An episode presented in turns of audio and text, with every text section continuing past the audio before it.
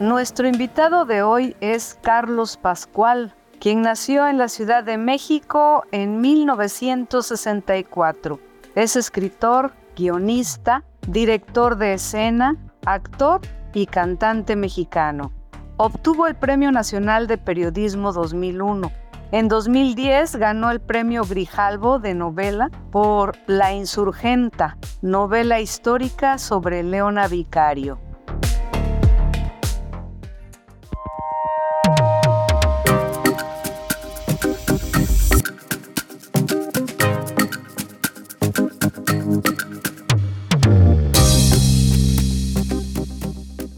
Oye, lee y dile. Es el espacio radiofónico de la editorial de la Universidad Veracruzana, sus libros y sus autores. Literatura, ciencia, tecnología y arte. Todo el pensamiento universitario cabe en un libro.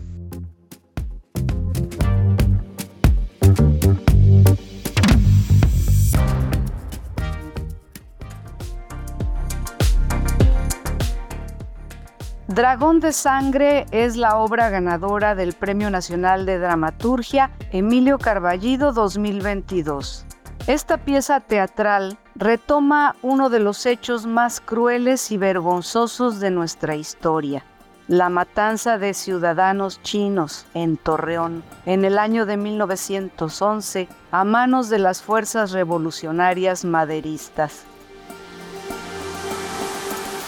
Carlos Pascual, curtido no solo en la experiencia dramatúrgica, sino también en el trabajo de la investigación histórica, va mucho más allá del hecho en sí y profundiza en la xenofobia, en el miedo secular a los otros y en el origen de los mayores crímenes que la humanidad puede cometer, el racismo. Dragón de Sangre es una avalancha de acontecimientos, un torbellino de tragedias particulares, de abandonos, risas amargas y nostálgica belleza. Es también una triste historia de amor y es, según los miembros del jurado que la premiaron, una pieza de gran teatro épico, de ese gran teatro que ya no se escribe y del que la escena nacional está tan necesitada.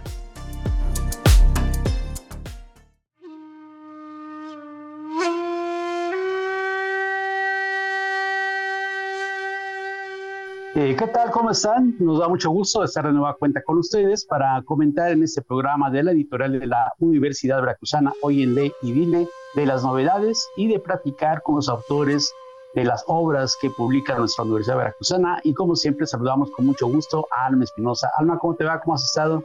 Hola, ¿qué tal, Germán? Pues me da muchísimo gusto platicar contigo en esta ocasión y desde luego eh, con nuestro invitado, Carlos Pascual. Él es un dramaturgo, actor, guionista. Bueno, tiene una larga trayectoria en el mundo de la literatura, no nada más en el teatro. Y bueno, primero quisiéramos felicitarlo por este Premio Nacional de Dramaturgia Emilio Carballido 2022, por esta obra Dragón de Sangre, que nos gustaría que nos comentara brevemente de qué trata antes de pues desmenuzar esta obra que está interesantísima. Bueno, yo primero que nada les quiero agradecer eh, a Alma, a Germán, la atención y el gusto de estar con ustedes, eh, tanto como a la Universidad de la Cruzana y a la Universidad Autónoma de Nuevo León, por haber convocado a este premio tan importante, al cual debo confesar que le traía ya muchas ganas, el Emilio Carballido, eh, pero sobre todo también eh, tener la oportunidad de, que la obra haya sido editada en la colección ficción de la, de la Universidad de la Cruzana. Eso es realmente una, una maravilla, la edición fue bellísima, fue muy cuidada y eso como escritor eh, pues lo agradece uno mucho porque eh, se siente pues el, el amor que tienen ustedes por los libros, el respeto que tienen por los autores y los textos elegidos, en fin, eh, muchísimas gracias. Eh, con respecto a Dragón de Sangre, eh, y para no alargarme demasiado, hay dos puntos que quiero señalar. El detonante de la obra y el tema.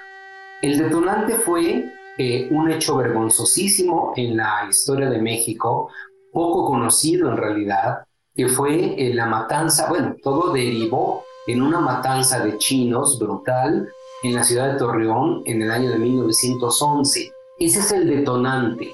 El tema de la obra es el racismo, el racismo en México. Cuando yo empecé a escribir la obra, yo empezaba a, desarrollar todo el conflicto en Torreón y la obra concluía con la matanza de chinos. Murieron más de 300 personas. Pero sobre la investigación dije, no, a ver, aquí el tema es, es el racismo, porque empecé a leer sobre los comités antichinos que se crearon en México, empecé a hablar, eh, a, a, estudiar sobre la eugenesia que se daba a nivel mundial, eh, empecé a leer la raza superior mexicana, Vasconcelos nos hizo raza cósmica, y dije, no, a ver, aquí el asunto, uno de los grandes lastres que, que tenemos como sociedad en México es sin duda alguna el racismo.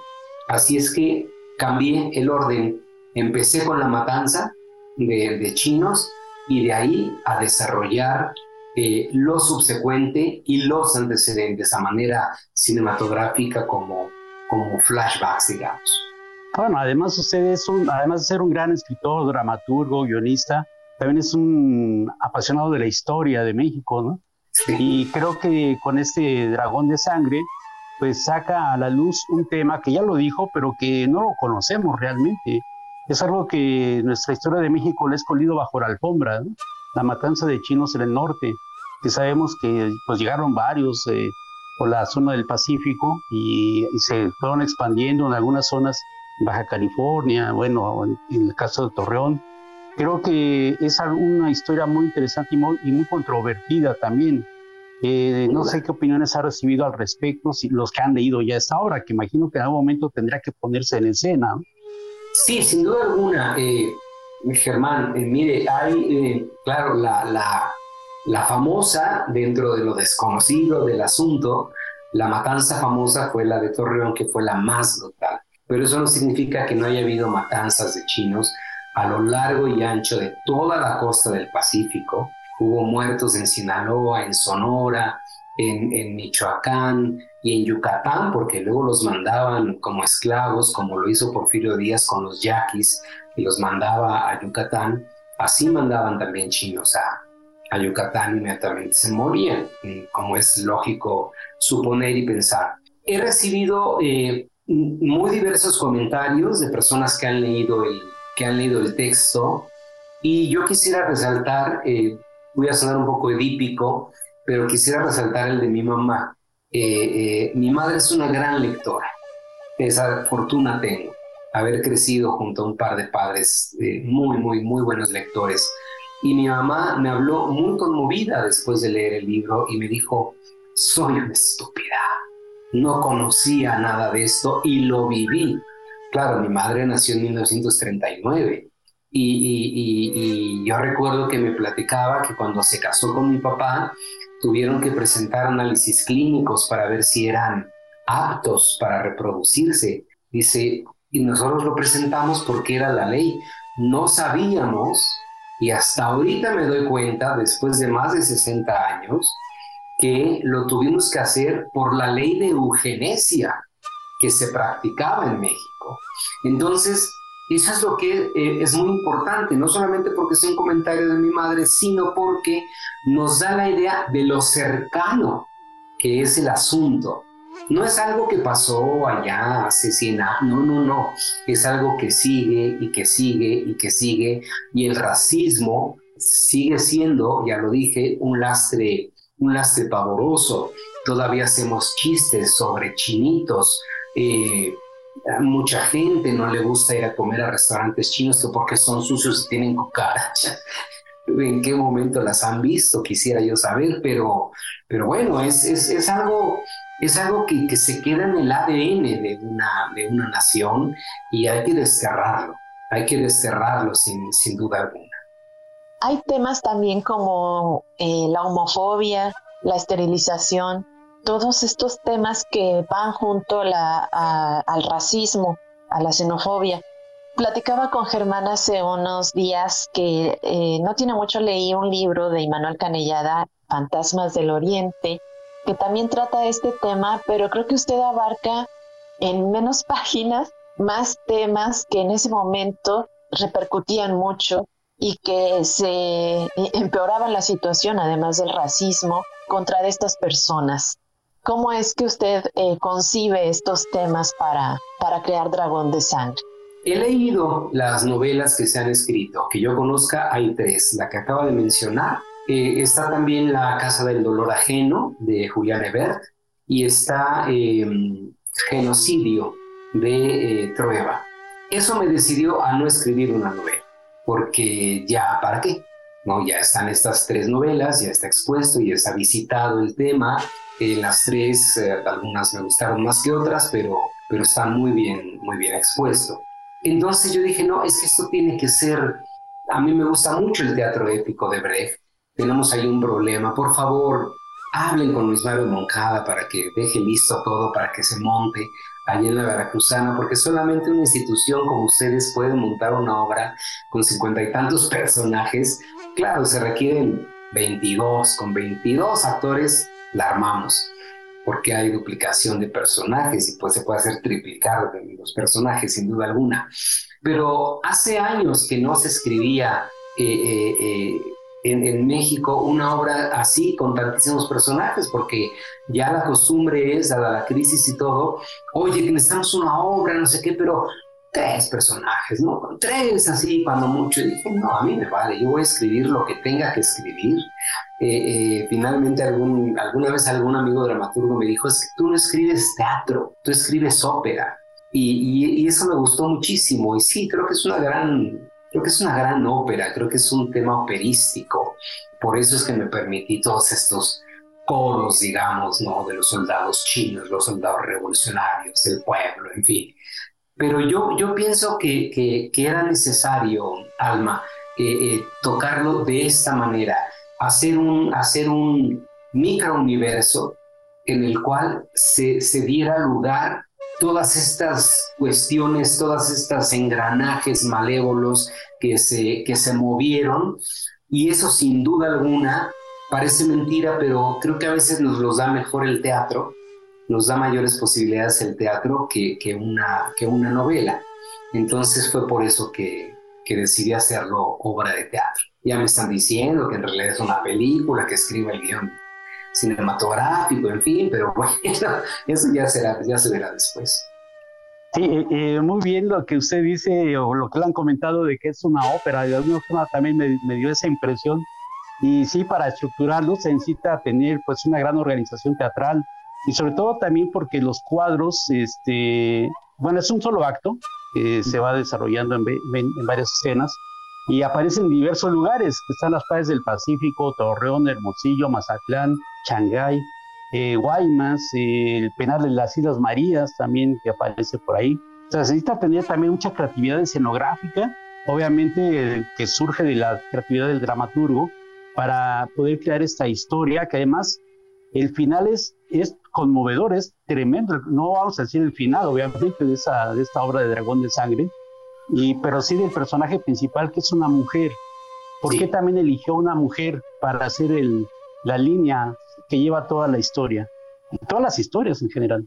Todas las historias. Eh, elegí a una mujer no por treparme en ninguna ola feminista, ni muchísimo menos, sino porque las mujeres mexicanas, ok, a los chinos eh, los mataron y los denigraron y todo, lo cual me parece un horror.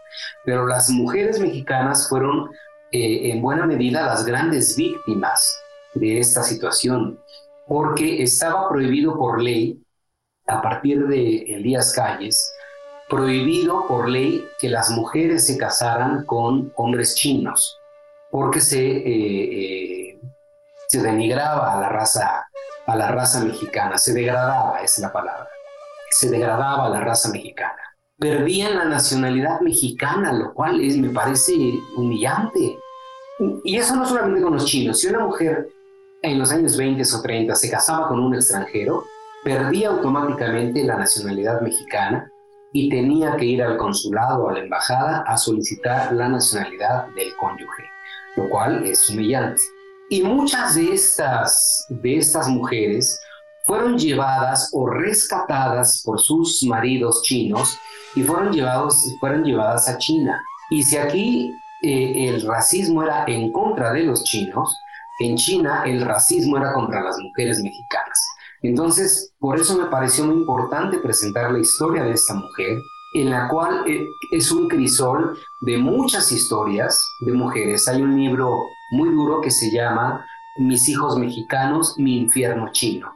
Y son eh, narraciones de, de, todas estas mujeres que fueron a dar a China, en donde fueron tratadas verdaderamente, bueno, como animales, ¿no? Fue, fue, fue terrible. Y, y, se hizo una lucha enorme para, para que el gobierno mexicano las rescatara. Y el gobierno mexicano ya no las quería rescatar. Pues, ¿por qué si ya, en primer lugar, eres criminal porque te prohibimos que te casaras con un chino?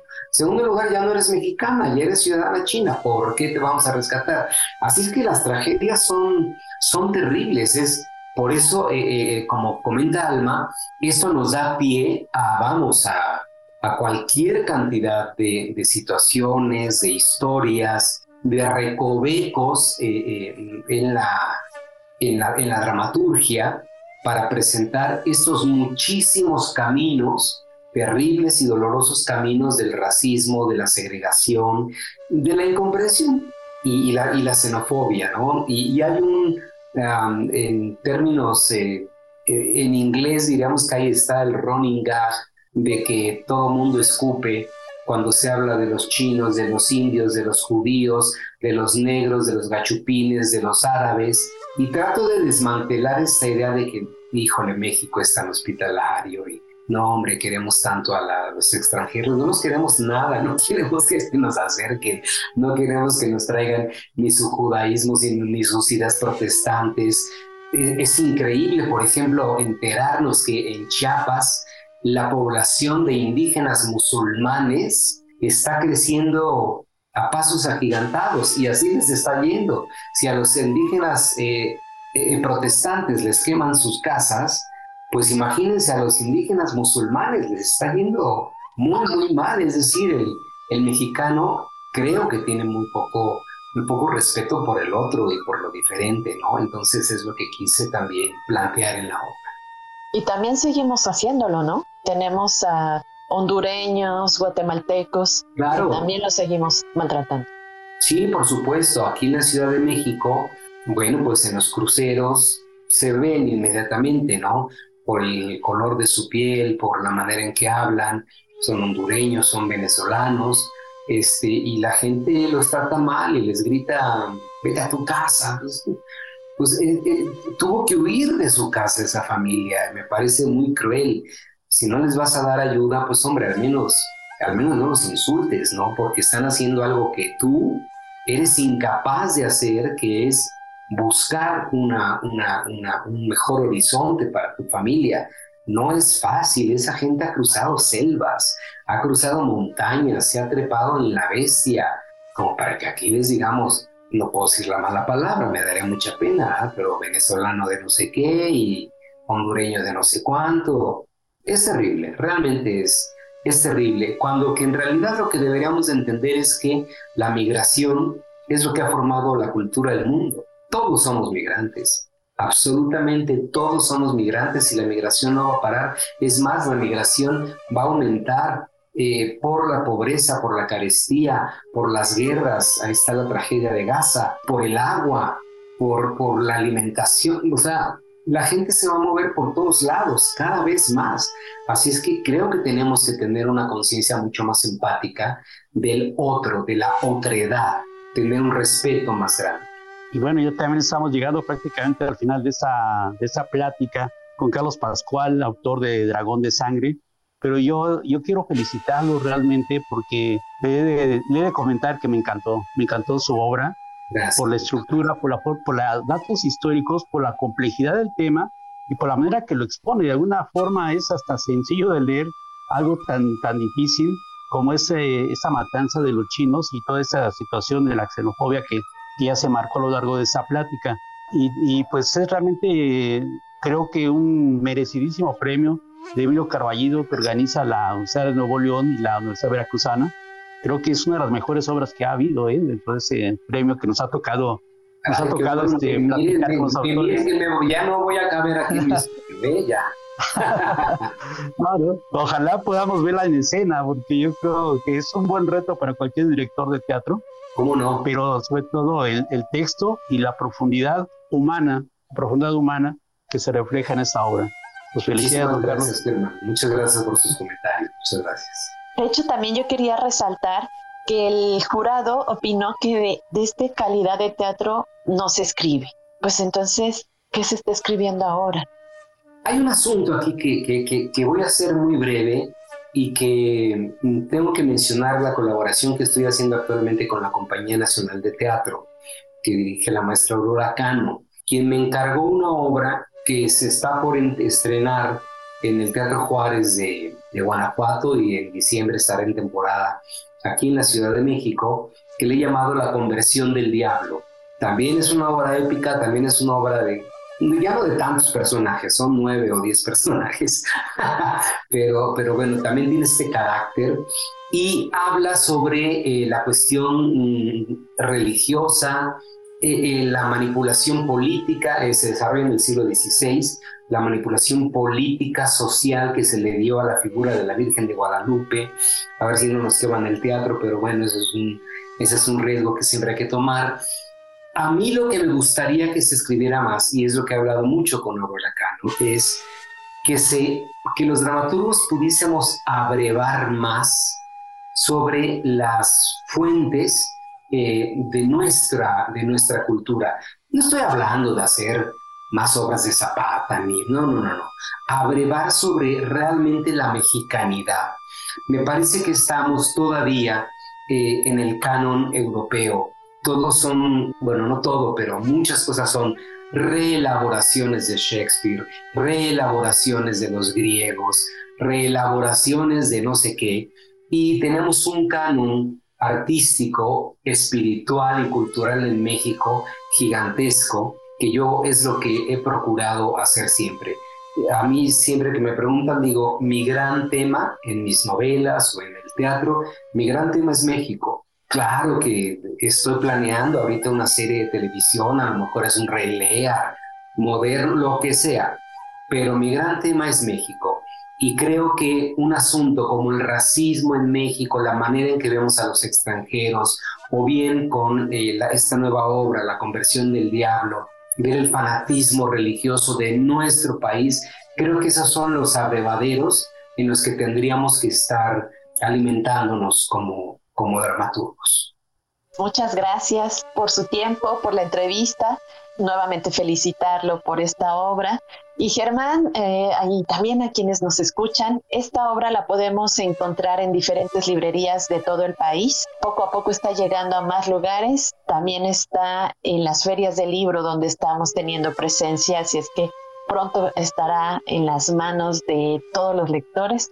Y pues le agradecemos muchísimo su tiempo y la entrevista. No, todo lo contrario, Alma. Muchísimas gracias, Germán. Es un placer haber trabajado con la casa editorial de la Veracruzana. Insisto, repito, estoy muy agradecido por el trato tan respetuoso, tan cuidadoso y tan amoroso con el que se ha publicado este, este libro. Estoy muy, muy, muy agradecido y muy contento. Muy bien, pues hasta luego y mucho gusto. Muchas gracias. Muchas gracias, Germán, Alma. Les agradezco mucho y les mando un abrazo muy, muy cariñoso. Gracias. Cuídense mucho, que estén muy bien.